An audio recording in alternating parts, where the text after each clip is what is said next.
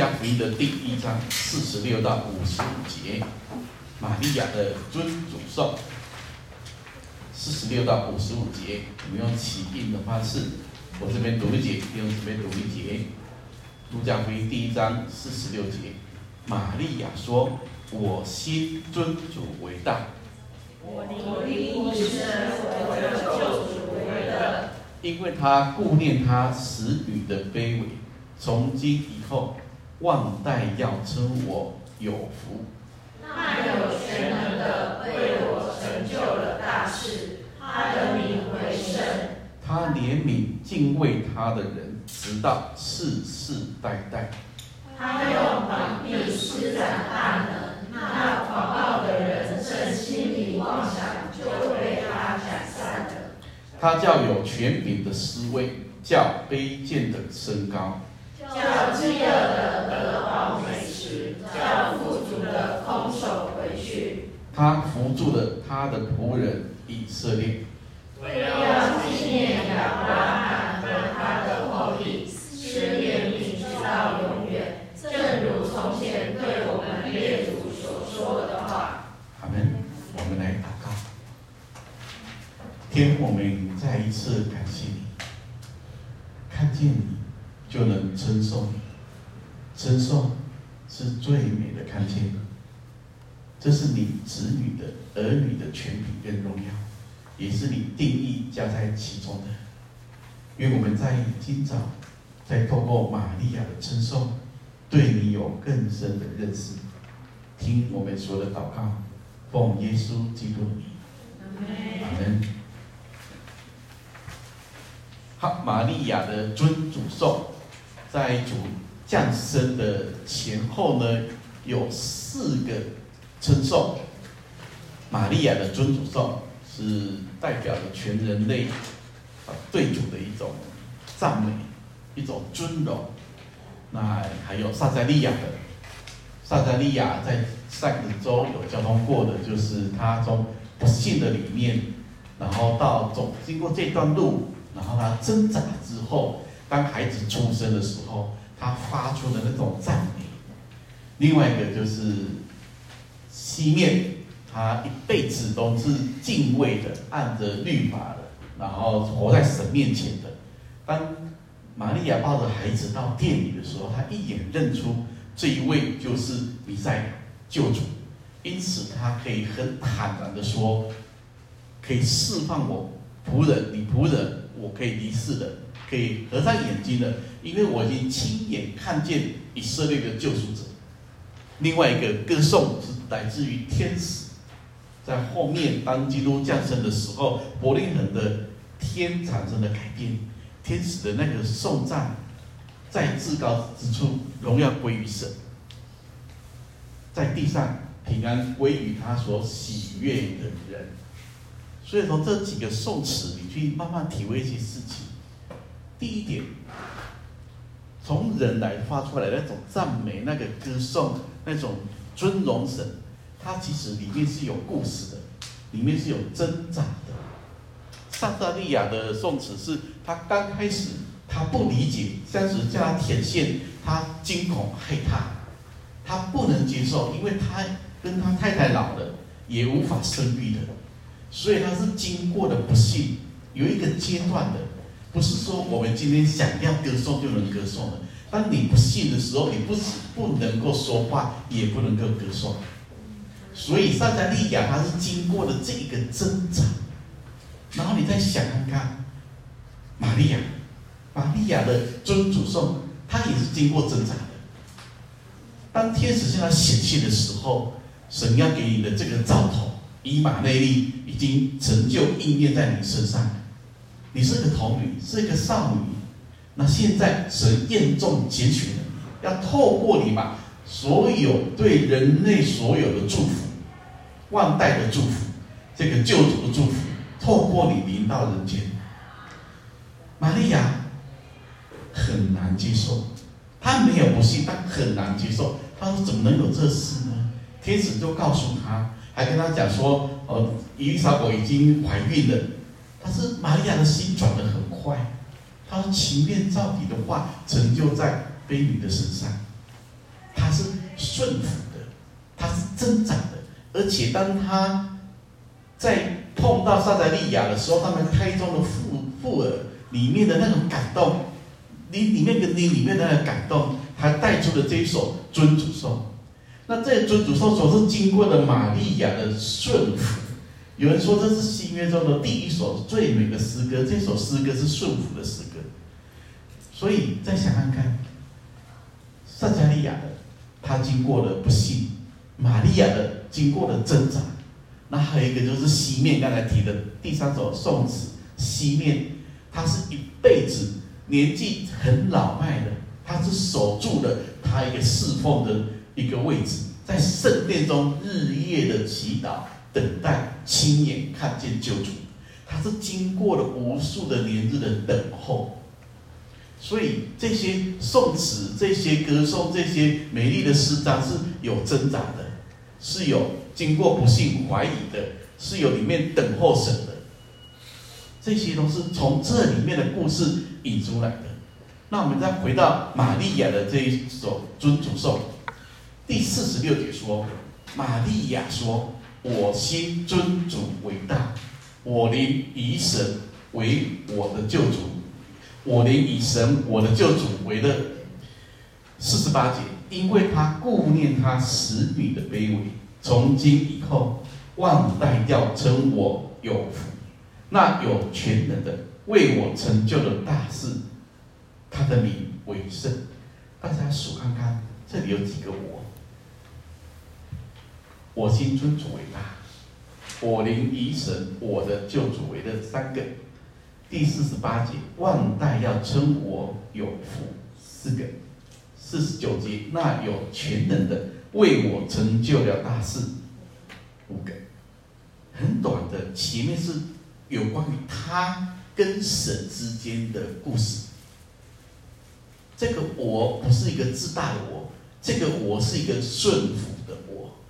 这个我是让主为大的我，这个我是救恩临到他身上的我，是在表明了这一个跟神之间的故事，不是他先祖的，也不是他爸爸妈妈的，也不是隔壁的，是他跟神之间爱的故事，是很主观的。我们的信仰的可贵在于你跟神之间，经过怀疑，经过挣扎。经过等候，经过许许多多岁月的这些冲击，你仍旧发出了我心尊主为大。这是我跟神的故事，这也是新约中每一位神的儿女可以跟神之间的连结跟故事。我心尊主为大，它不只是一个宣告，它也是成就在玛利亚的身上。哪怕是圣女怀孕，她不能理解。我想那时候的科技也没办法让他理解。我们现在知道有胎生、有卵生、有卵胎生，而神要选择圣灵生，这不是人的头脑可以明白的。但是他是顺服，他的顺服必然面对许许多多后面更接踵而来的这一些误解。想看看你一个没有出嫁的闺女，你怀孕了，你的先生怎么想？未婚夫怎么想？家族怎么想？别人怎么看呢？你这跳大黄河也洗不清，但是有关系吗？也没有关系，因为我心尊主为大。阿门。因为神知道，神知道就够了。因为我只愿意尊主为大，哪怕我后面需要面临更多，也许道德的谴责。很多时候，对的路。你会受亏损，那你要不要走呢？对的事，你会被误解，那你要不要做呢？阿门。想看看，这冲击的不只是道德层面，还有许许多多宗教的层面。玛利亚按着律法的规定，如果他的约瑟不愿意原谅他，不只可以休妻，还可以休主。还可以用石头打他，这些都合法的，所以他也面临了一种生与死的之挣扎。可是他却说：“我心尊主为大，哪怕是前面我有挣扎，后面我继续挣扎，但我愿意。如果这是神喜悦的，我受亏损有什么关系呢？我们追求神，绝对不可能每件事都是按着我的想法在进行的，也不会每一件事情都是以利益为考量的。有时候只是因为你被神爱触动了，你愿意多走那一里路。有时候只是因为这是神喜悦的，你就愿意这么说，哪怕你被误解的、被攻击的、产生很多挫折的，你心中仍有一种把握。我心尊主为大。然后四十七节说：“我灵以我的救主为乐。”这是人唯一的喜乐。在神之外，如果你还有许多的喜乐跟满足。事实告诉我们，你会空虚的。事实告诉我们，我们会活在那过过程当中，会有许许多的不满足的。我不晓得农历年快到了，大家怎么规划？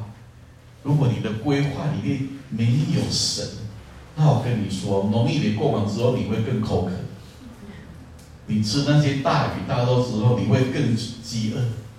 你们在人群中的亲戚朋友都走动了一圈之后，而你却没有神的同在，你很快的会感到枯干。我不晓得大家对节庆是怎么看的？当然里面有欢乐，可是基督徒的欢乐、基督徒的满足是以神为第一优先的。我灵以神我的救主为乐，这是我的救主，他不只是一个高高在上的神。他是我的救主，他跟我之间有一种拯救的关系，他跟我之间是有有一种，我在这里很辛苦、很痛苦、很挫折、很黑暗，可是神却在这里陪伴我。就是我跟我神之间的故事，他不是只有一位他是神，不是的，他是进到人间，进到玛利亚的心中，当他可以在玛利亚心中为大的时候。玛利亚的灵，她最深处的地方，正以神为她的满足跟喜乐，所以她可以向着世世代代所有的人，或者这首诗歌，也许是当初他圣灵的感动，对着神发出来的：“我灵以神为我的，以救主为的。”你的心跟你的灵在神那里吗？弟兄姊妹，你想看看。你的心跟你的灵在神那里吗？然后四十八节说，讲出了一个很重要临到他身上的救恩。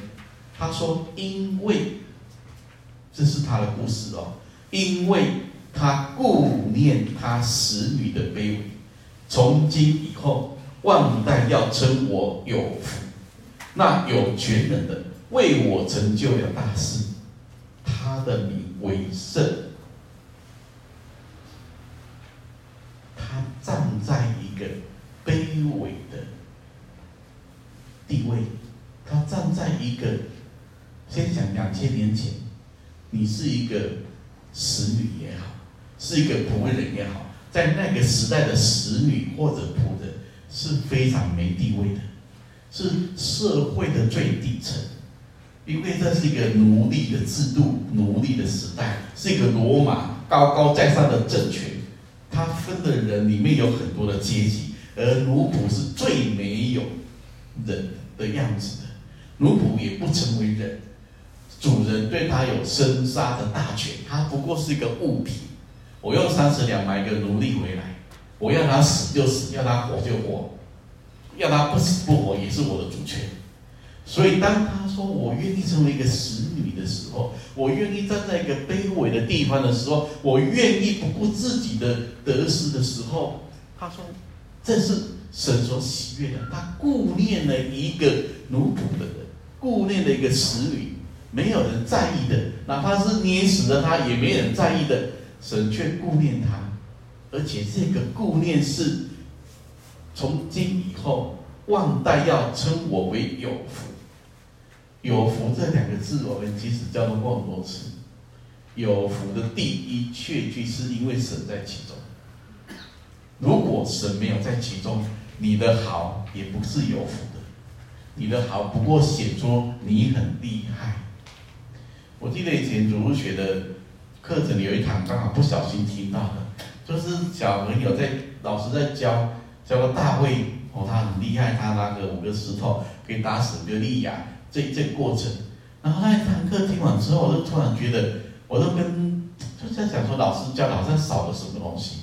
后来想想，知道他少了一个东西，他只是把大卫很厉害介绍给小朋友，而他却没有讲到大卫。他的心，他背后的那一位神，他为什么厉害？因为神拣选他，神把大能加给他，神使他为什么发热心？神使用他，他没有提到这个部分，我觉得有点可惜。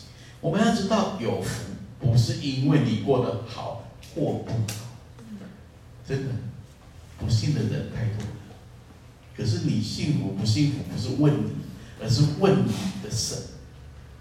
我不知道。上一次聚会，有人问了一个问题，就是有人瞎眼的，然后一辈子都是当乞丐的，那你或者有人生病了，一辈子都生病了，那他有福在哪里呢？他这样的人生的命运看起来也不会改，而且如果他又是基督徒，那他怎么看待呢？我一直觉得这个事情不是我们可以看待的，我觉得这个事情应该你要回来问当事人。只有当事人可以给你最直接的，就像玛利亚的这一首尊主颂，他直接告诉你答案比较准一点，至少这是他所认识的。阿门。所以瞎眼的，你问他啊，我记得有以前有一个口传画家叫杨杨恩典的啊，杨蒙恩的，杨恩典嘛。然后那时候牧师看见，有一牧师看见说他没有手跟脚，没有没有没有，只有嘴巴，那。你你说他的福在哪里？那他讲那一句话，好像是说，因为他没有手，他不用劳役啊，他不用那么操劳啊。你要看你用什么角度，那你要问问当事人。如果他说我是瞎眼的，可是我看见神，这是我的荣耀，那有什么不可以呢？阿门。他不就成为黑暗中人的光吗？如果他今天是一个病人，他躺在床上面，他却在敬拜他的神，有什么不可以呢？他不是成为病人的安慰吗？所以，我们去看这些不幸的人，或者生命中有许多残缺的人，我们不能用我们的角度去揣摩的。有没有福，并不是我们想的那样。有福跟没有福的根据在哪里呢？神有没有在其中？你一辈子，我一辈子都很短的。我看个感叹，时间过得很快，我都没有想到这么年轻就快做阿公了。时间过得很快，然后突然之间照镜子，突然觉得说好像皱纹很多。我老婆就开玩笑说：“那是因为你平常没在保养。”我说：“我也也对啦，因为我不喜欢擦擦这个擦那个美的。可是我突然感觉好像好像突然之间做了工，那个皱纹就跑出来了。那我老婆说：“那当阿公本就有皱纹了？”我说：“其实不是的，其实是因为我瘦了，所以那个皮就了了。”时间好快，你有福了。我当然说，那我有皱纹也是我的福气呀，可以抱到孙子也是我的福气呀。哪怕我有一点不顺利，也是我的福气呀。因为我只想要一件事情，是神有在其中。只要神有在其中，我都觉得那是有福的。哦，我不顺利，感谢主，主在其中。哦，被这边老板骂了，哦，感谢主，主还是在其中。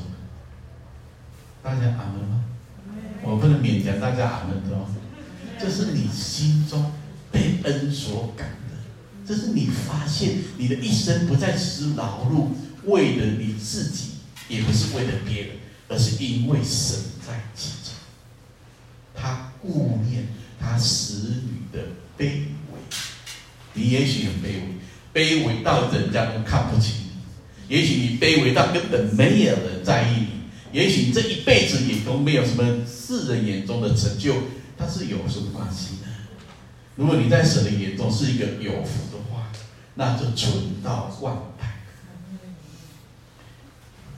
五十节说，十四十节说，四十九节说，那有全能的为我成就了大事，他的名为圣。对，这是神要成就的大事。比马内利，童女怀孕，这是神要成就的大事。救主来临，这是神成就的大事。神用的地上的人，也用的天使来宣盖的荣耀来受死。那这一个大事，是因为这是神要做的事。只要神要做的事，都可以称为大事。只要你跟神一起做的事，都可以称为大事。我这样开玩笑，哪怕只是你倒一杯凉水给一个小子喝，如果这是神喜悦的，那就是大事。阿门。我们不要不要误会说，好像很辉煌，很多人注目，很有舞台，很有成就才叫大事。不是的，神眼中的大事其实非常简单的，只是你的日常生活，只是你的心正在寻求他。只是你恩心被恩感，你想要为神做点什么？他让人觉得，就算微不足道的或者默默无闻的，可是将来有一天你回到神的面前，你世代在神面前的时候，也许你都忘记了，可是神不能不记得。神永远纪念他仆人的约，永远纪念他儿女为他所愿意摆上来，所以不要去看。外面的东西，有一个牧者说，他他的意思是说，成不成就是神的事，但是给不给是人的事，有听懂吗？有。成不成是神的事，肯不肯是人的事，或者给不给是神的事。今天，比如说五比二鱼，神呼召的只是很简单。有没有人愿意摆上拿来微小的那一小份，很小的小鱼干，几个小碎饼，然后你愿不愿意摆上这一点点？你摆上了，成就给几千人吃，给万代人吃，那是神的事。成不成是神的事，但是肯不肯就是我们的事哦。愿不愿意是我们的事哦。神也不能拿刀架着你，勉强你要哦。虽然神有一个完全的主权，可是神总是希望跟人里面的那种起心动念、那种心意，跟人里面的观念，跟人可以吻合在一起。要的讲的简单一点，神不是要机器人，神要你很愿意，然后你顺服，你去前进。这样的心是神喜悦的。所以有些时候你去看。我们觉得说，很多时候我们会有个观念啊，找谁啊比较有恩赐的啊，找哪个小组长啊，不然让牧师去弄啊。上次讨论到什么议题，那么带到教会啊，交给牧师啊。我我也是觉得阿门的，这都没有问题。但是我想要跟弟兄姊妹讲的是，那你呢？成不成就神的事？你的家人，你告诉他福音，你服侍他，你与他。一起，那他信不信神自然会动工啊？可是你做不做，这是你的问题的哦。你说不说也是你的问题哦。所以那个仆人讲这个话的时候，我其实很仔细的去思考的，的确是这样子的。成不成就是神的事，可是肯不肯是人的事。玛利亚，撒迦利亚刚开始怀疑，但是他也顺服。当他完全顺服的时候，为孩子起名的时候，他才开口。所以在他们身上，他们经历过的，经历过的成就在于神，可是摆上在于我。也许不要去看真的，不要去看外在太多的东西。哦，玛利亚她告诉我们，神正在成就他的大事，而且透过一个很卑微的使女，他那个权能在玛利亚的身上。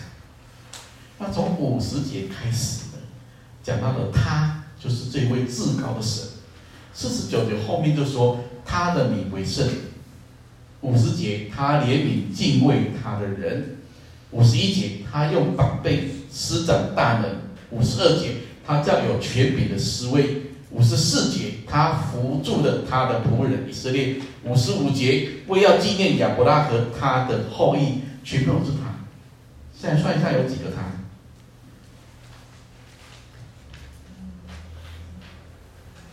几个？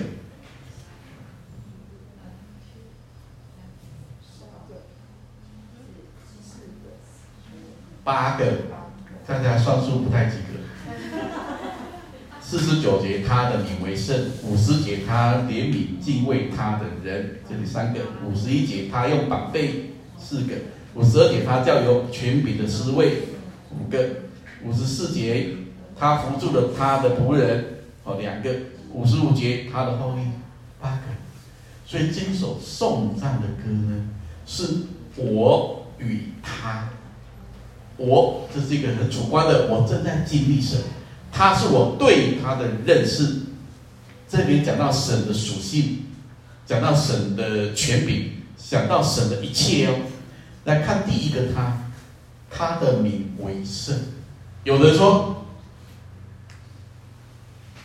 天堂的任何角落都刻着“圣洁”两个字。天堂，他用“圣洁”两个字刻出来的，所以这边地上都是黄金。黄金圈，然后碧玉墙或者珍珠门，这一切全部都是圣洁的记号，这是他神儿女身上的荣美跟装饰。弟兄姊妹，过年穿新衣对不对？基督徒的新衣就是基督的衣袍，那一件衣袍上面有血的记号，一个完全涂抹的记号。那一件艺袍里面有里衣跟外衣，有圣灵在里面的制作。那一个就是圣洁的衣服，基督徒的衣服就是圣洁的衣服，阿门。所以过新年呢，应该把一些旧的思维、旧的观念、旧的某些，你如果觉得你如果寻求过后觉得应该要放掉就放掉，重新开始，阿门。他的名称为圣，圣哉圣哉圣哉，在以赛亚书的第六章。在启示录里面，圣哉圣哉圣哉，活物里面对神的敬拜，在圣徒身上，圣哉圣哉圣哉，他永远是圣洁的。圣洁刻在天堂的任何一个角落，也刻在圣徒的任何一个地方。这个圣不是因为我很干净，不是，是因为你身上带着基督的血。阿门。这个圣是因为你分别的，还有一个是圣灵正在你里面跟你同工。他的名为圣，因此别人看见你会认出你是有盼望的，你是有神同在的，你是一个可以祝福别人的，因为你身上有圣洁的衣服。第二个，第五十节说，他怜悯敬畏他的人，怜悯是人不当的，神仍旧给，这叫怜悯。如果人做了这个，然后就得到这个，这叫做做工得工匠。但是怜悯是他不配，可是神给他，这个是已经应验在所有神的儿女身上。有些时候我常常想，这个人长这个样子会信主，真是太奇葩了。我又不能跟他讲你是太奇葩了，我说感谢主，在你身上看见神的怜悯，神怜悯。后来想想，嗯，其实我在别人眼中也很奇葩，是不是这样？我们在看别人就长这样子，别人看我们也是你怎么长这样子，这是一样的，只是我们用我的角度在看很多事情。可是神在看是他怜悯，我们不配，可是神愿意给，他怜悯，他施恩给敬畏他的。如果说一个人没那么敬畏神，都怜悯的，那更何况敬畏神的人呢？我之前遇到一个人很有趣，他说他没做过什么坏事。我说对，他说他是一个还算不错的人。我说嗯，真好。那我就说神也喜欢祝福那个没做什么坏事的人，神更祝福更祝福那一种好人。他说他有宗教信仰，说他太好了，神愿意给宗教信仰的人有有盼望。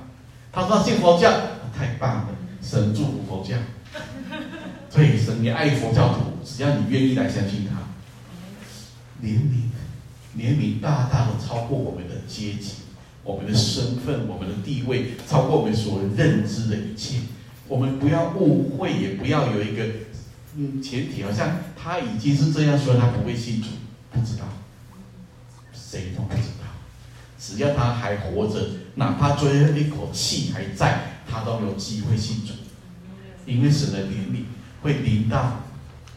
就像他的爱临到所有人一样，那所有已经信主的人，在我们身上肯定有神的怜悯。那我想问的是，我们身上有流出神的怜悯吗？我们是被怜悯的子民，当我们流出怜悯的心肠？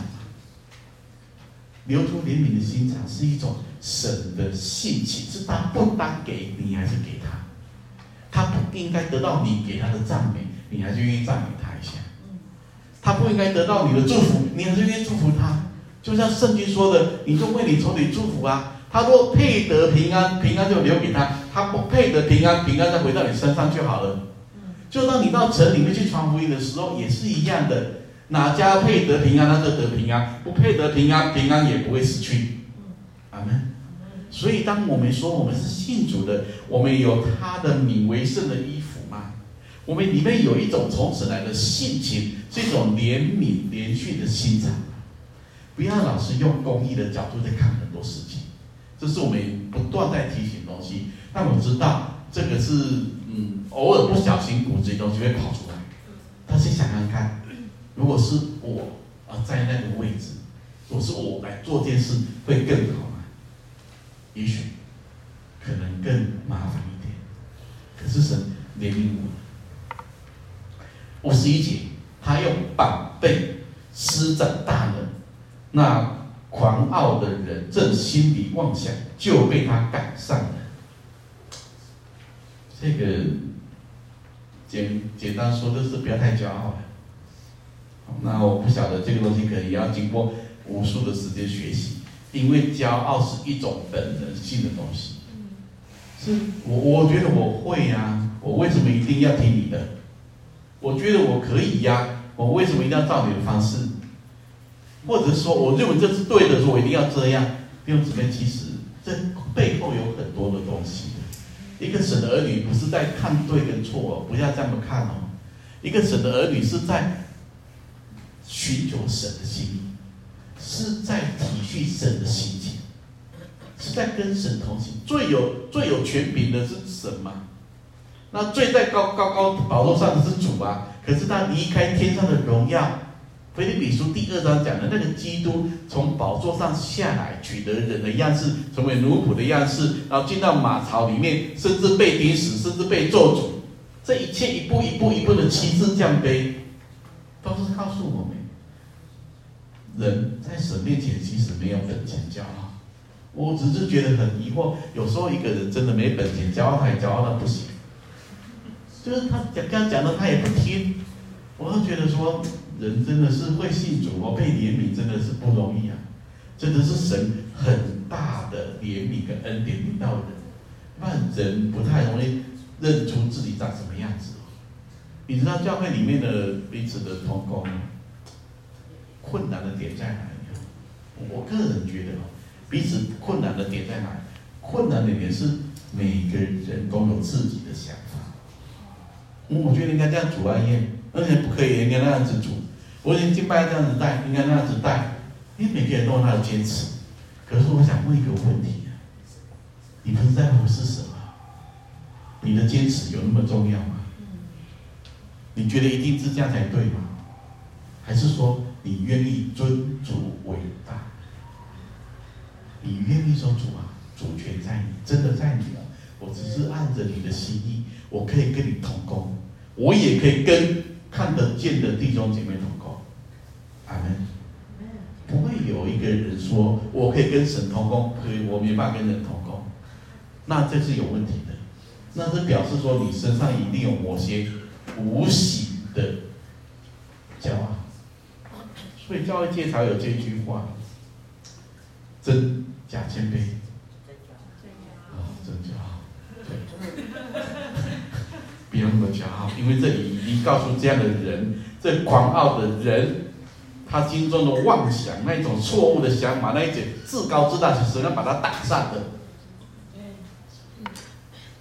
然后五十二节说，他叫有权柄的思维。叫卑贱的身高，我们之前讲哦，叫有权柄的思维，叫卑贱的身高，嗯，那个是你要看从什么角度来看，因为权柄也是神设立的，哦，神也的确在人间，不管是哪一个过程中有权柄的设立啊，在位的有在位的设立嘛。哦，那当老师对学生有权柄嘛，这这是一定的。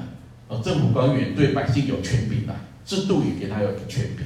但是叫有权柄的思维，叫卑贱的升高，那里面其实牵扯到一个问题啊，舍得不配位，听过这个句话吗？就是说他今天是坐在那个那个位置上，可是他里面的德性，他里面的那种那种带领的方式，不按着神的心意，所以神叫他失位啊，就像失欲王什么拉下来一样。因为你你坐在王位上面，你不归荣耀给神，你用你的手段，你还残害那么多的百姓，所以你失去了你当有的这个权柄跟地位嘛。所以叫有权柄的失位，那的的确确这是打破了人世间许许多多阶级的制度。其实我我们这样讲一件事情哦，全世界让生而平等的这件事情，只有基督徒做得到而已。你到社会上的任何的群体里面哦，都是有阶级制度的。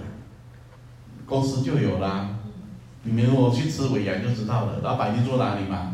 啊，主任坐哪里？经理坐哪里呀？职员坐哪里呀？路人甲坐哪里呀？对不对？一定是一一定是有一个一个制度的。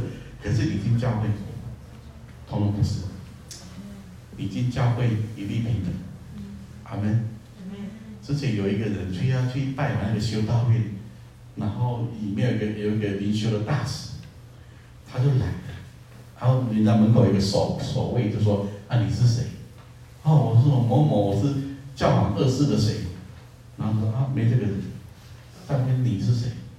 他说：“啊，我我是某某什么什么尊尊主，就在看，没这个人。”他说：“那我是某某人。”他说：“没这个人，你到底是谁？”啊，我是罪人某某人。哦，好好，请进。你那么高是在外面，在神的面前，你都是罪人嘛？你不能把你你皇家的身份，你社会上的老板，或者你地地地那个地位的崇高带进属灵的团体里面，在属灵的团体里面，这些东西是要打在外面。阿门。所以叫有权柄的思维，卑贱的身高。你想看看卑贱的身高？有吗？各位，你觉得你是你是权柄的思维，还是卑贱的身高？卑贱的身高。有那么卑贱吗？嗯，这不一定是外面你有什么东西改变，但是你心里面要有一些东西要明白。你在神的眼中叫神的儿女。我常常不是开玩笑，但是我又用比较轻松的口气跟弟兄姊妹讲，世界上的人哈。没有任何一个人比神的儿女更可贵，一个都没有。哪怕他今天有地位、有权柄、有金钱、有财富，当官很多年，富二代、什么？官二代都不管。别人问你是神的儿女，还有你是有神的人，有神的人，你再怎么？样烂，你都比外面没有神的人还聪明一点。至少你不会去拜那石头，有的没的，是不是这样？你不会去相信农民历那个那几个十十二只什么动物的，你你不需要，你也不会，因为你知道你是按着神的形象人家制造的，就这么一点点的东西，你都比外面的人强。所以你不要觉得说你好像都一直是很卑贱的，好像一直是不够的，没有。你在神眼中，你有一个无限的神。阿门。这是神给他儿女的尊荣。我们曾经卑贱，这里的卑贱当然指的是哦，可能是生命中的破碎了，里面很多的黑暗，你的罪的东西的纠葛。可是这些东西神把它洁净了，神的儿女已经在这里面走过来了。五十三节说，叫饥饿的得饱食，得饱美食；叫富足的空手回去。现在大家是饥饿还是富足呢？饥饿，早餐没吃。饥饿的人有福了，好，因为这里说你要得饱美食。啊，富足的人怎么样？那就是对有钱人实在是太苛责了。事实啊，事实是这样。其实是这样看的哈，神的国度里面总是有些人是有钱，有些人没钱的，对不对？就好像约瑟，他有钱，可是他最后为主耶稣预备了那个空坟墓啊。然后尼哥底母，他有有这个政治的这个宗教他们的地位，他最后可以把耶稣的身体领回来。所以他们这些拥有的人，不是因为他拥有或者没有拥有。因为你拥有很多东西，你很富足，可是你却跟神没有关系，那这里的话就会领到你富足的空手回去。但是如果你的拥有是在神的手中，让神成为更多人的祝福，恩上就加力，力上加力。那当然，一个人都没有的话，饥饿的得饱足，因为神的国度里面不要让人家饥饿。你想看看福音书里面一直在讲一件事情，主邀请人进来参加宴席。第一个生机也从宴席开始的，神与人在得吃饼得饱或者坐席的时候得到满足的。神不愿意人是饥饿拿空法的回去的，在神的国度里面没有这个空法的。所以我们第一个要认识的是，我里面有没有真的满足的？我有饱足吗？大家饱足了吗？没有饱足的人就会拼命买衣服哦。你说在哪里？没有饱足的人不要去点名谁哈，没有礼貌。没有饱足的人就会拼命去吃美食。我已经很久没有买衣服，最近还蛮饱的。没有饱足的人就拼命去追剧。因为你的人生总是需要东西填你那颗无止境的心，所以这个是里面匮乏的问题。可是在这里主，主玛利亚认识的这位主说，叫饥饿的得饱美食。阿门。我们以什么为我们的满足呢？我知道很多时候不容易，因为有些东西就是有些是习惯，它有时是你内心的一种反应。因为你没有，所以你想抓很多东西。但你可不可以跟神说主啊，你救我，从这样的匮乏里面救我。那你按着你的应许，我也想要从你得到满足，得到饱足。阿门。自战自亲的苦楚，如果他跟永恒荣耀连在一起，这自战自亲的苦楚，他是值得的。阿门。所以想看看，饥饿的得饱足，然后富足的空手回去。五十四节，他扶住了他的仆人以色列。我都觉得玛利亚，他好像对神也有一定的认识是说他是平民百姓哦，他是一个使女，他很卑微，他就对神不认识哦。他们都对主有一种很专一的心啊。你看他是他的这个这个颂词里面，他的的确确知道神的确扶助了他的仆人以色列。以色列这个名字是被神给得着的名字，是经过了无数的年日把它淬炼出来的。这个人之前叫雅各，他只会抓，只会为自己，只会活在自己的世界里面。神改变他，让他成为以色列，在毗努伊勒他的瘸腿之后，让他开始扶着杖头走路，让他开始人生不是只有替自己想。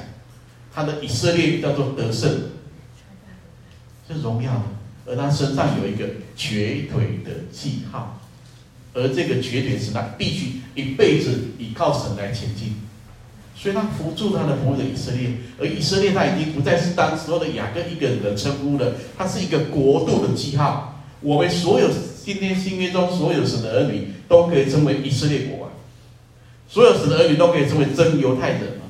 我们都是亚伯他那当初所看见的那个天上的星，正成就在新约中所有的子民啊，阿门。所以这里讲他扶助的他的仆人以色列，就好像扶助了他国度中的子民一样，就好像巴底买他喊的那个声音，大卫的子孙啊，耶稣啊，可怜我吧，大卫的子孙啊，他正喊出了神的应许，喊出了他是国度中的子民。喊出了他是大卫的百姓，因此主为他停留脚步。神扶持了他的仆人以色列，神扶持了新约中的真以色列。最后一节，为要纪念亚伯拉罕和他的后裔，施怜悯直到永远。正如从前对我们列祖所说的话，神的话永远都不会落空。不管时间过多久，该成就的都会成就。